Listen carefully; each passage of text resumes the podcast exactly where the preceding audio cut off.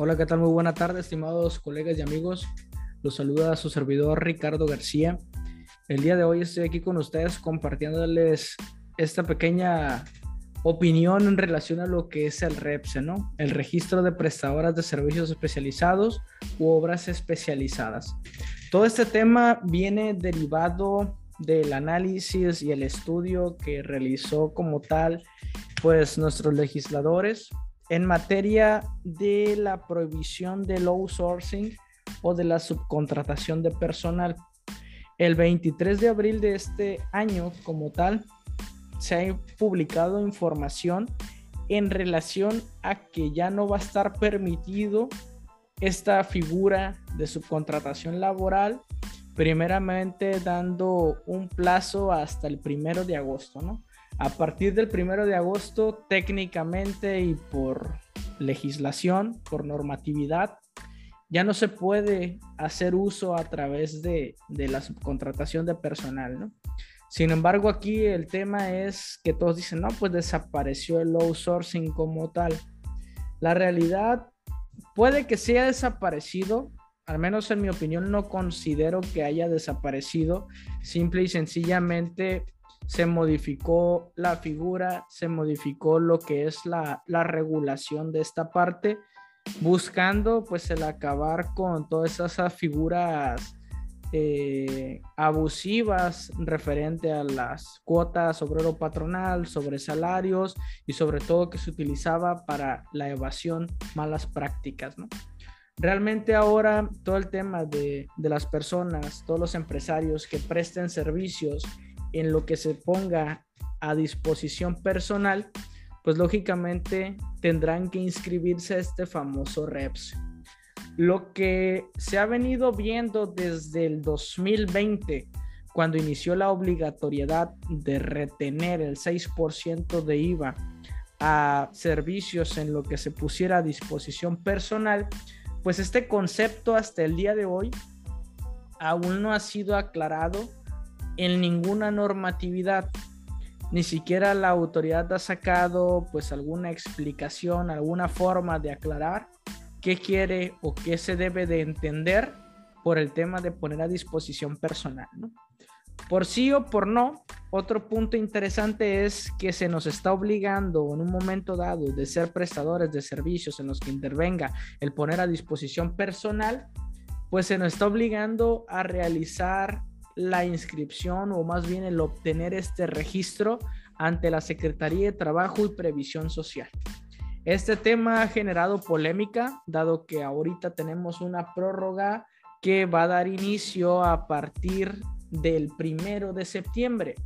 Ya nos dieron de prórroga todo este mes de agosto.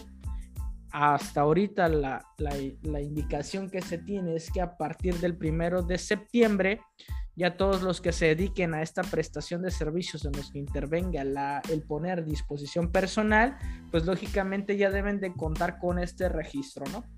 ¿Qué problemas ha tenido o han tenido los empresarios con este bendito REPSE? Primeramente, pues se ha ido dando a prueba y error, ¿no?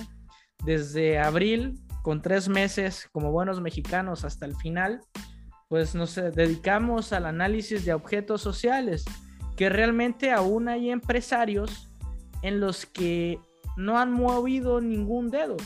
Es decir, ni por aquí les pasa el tema de REPSE cuando en realidad necesitan tener este registro, ¿no? Aquí el tema principal es que este REPSE tiene un procedimiento, tiene una serie de, de validaciones para poder darnos este registro o esta autorización. Y es aquí donde los empresarios pues realmente tienen ciertas complicaciones. De manera general, este sistema, por así decirlo, que pone a disposición la Secretaría de Trabajo y Previsión Social, realiza primeramente una validación ante el Servicio de Administración Tributaria, ante el IMSS y ante el Infonavit. Esto técnicamente, mecánicamente hace una validación de la opinión de cumplimiento ante estos organismos. En dado caso de que tengas un incumplimiento, pues lógicamente no nos deja avanzar. Y aquí el tema es que tenemos que ver qué es lo que no se ha incumplido perdón, qué es lo que no se ha cumplido ante cada uno de los organismos, dar cumplimiento y con posterioridad, pues nuevamente solicitar este registro. Aquí el tema es, primero, estas validaciones en estos tres organismos, SAT, IMSS, Infonavit, una vez ya con palomita en estos tres rubros, pues ya estamos del otro lado. Sin embargo, es donde inicia la parte interesante, ya que al realizar el llenado de esta solicitud, pues lógicamente tenemos que entrar en el análisis del objeto social, en qué es el, la parte o qué, en qué servicio o en qué actividad es la que vamos a realizar y en la cual nos queremos especializar. Lógicamente todo este proceso se torna un tanto complejo, puesto que nos piden preguntas que parecieran ser complicadas. La realidad es que no, son temas de una u otra forma por protocolo, de decir, ¿sabes qué? Necesitan cierta especialización tus trabajadores, tienes maquinaria, tienes herramientas, en relación a los contratos que tienes a los trabajadores, qué antigüedad tienes, cuántos trabajadores tienes para este servicio especializado.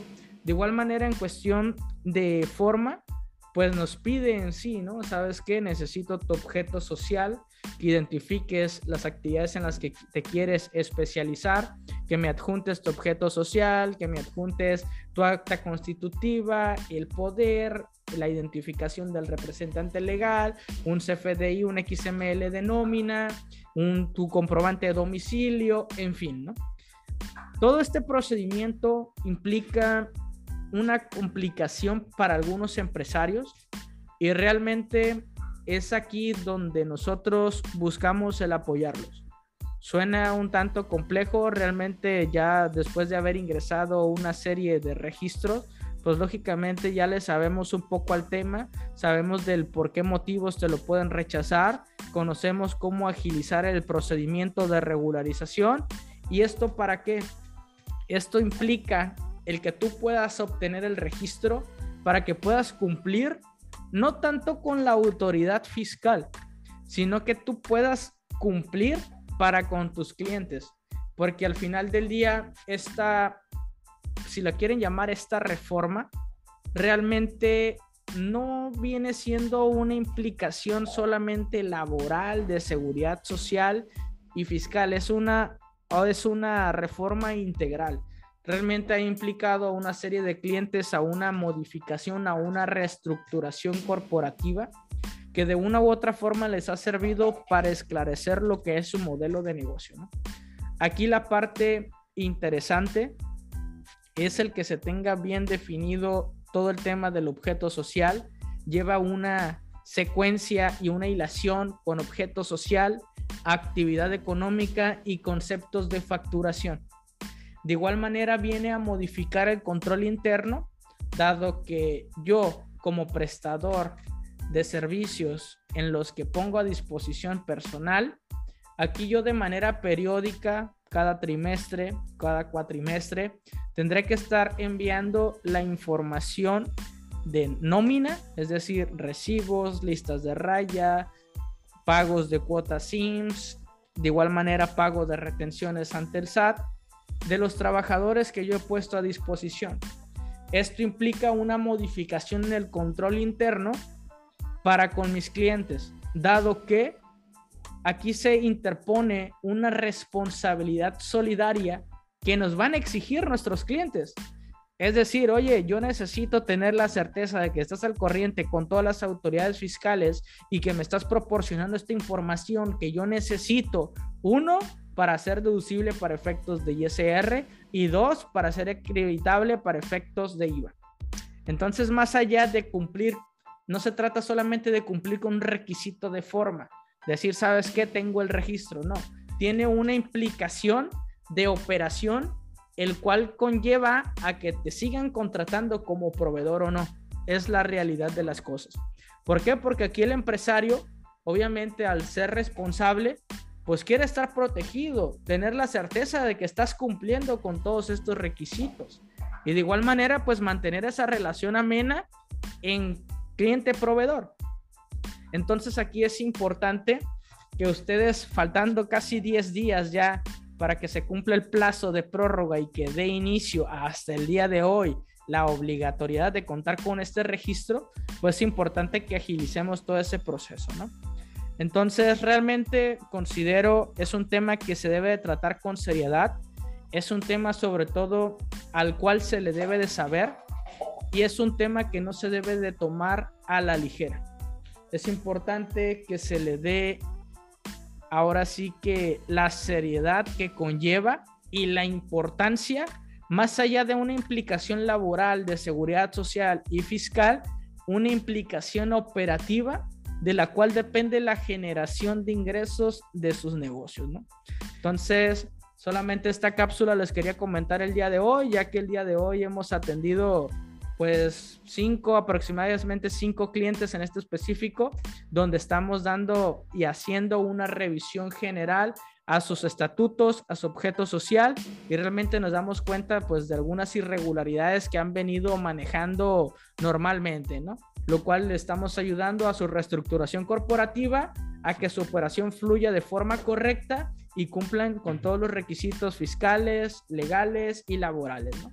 Entonces, Espero que lo consigan, espero que logran tramitar este, este registro sin problema. Si no, ya saben, mándenme un WhatsApp, un correo electrónico, mándenme un inbox y sin problema los ayudamos en este proceso que muchas veces puede parecer un poco, ahora sí que un poco tardado, un poco complicado. Sin embargo, la realidad de las cosas es que lo podemos hacer de manera muy sencilla y de manera muy ágil, ¿no? Sin perder la seriedad que este tema conlleva.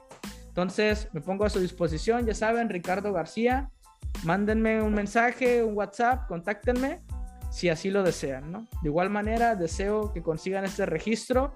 De igual manera, si sus contadores, si sus colegas, si sus administradores desean un apoyo, sin problema cuenten con nosotros, ¿no? Con la mejor intención, con la mejor disposición, estamos para servirle. Que tengan un excelente viernes, un excelente fin de semana ya saben, muy buena vibra para todos, ¿no? Que estén muy bien. Hasta luego.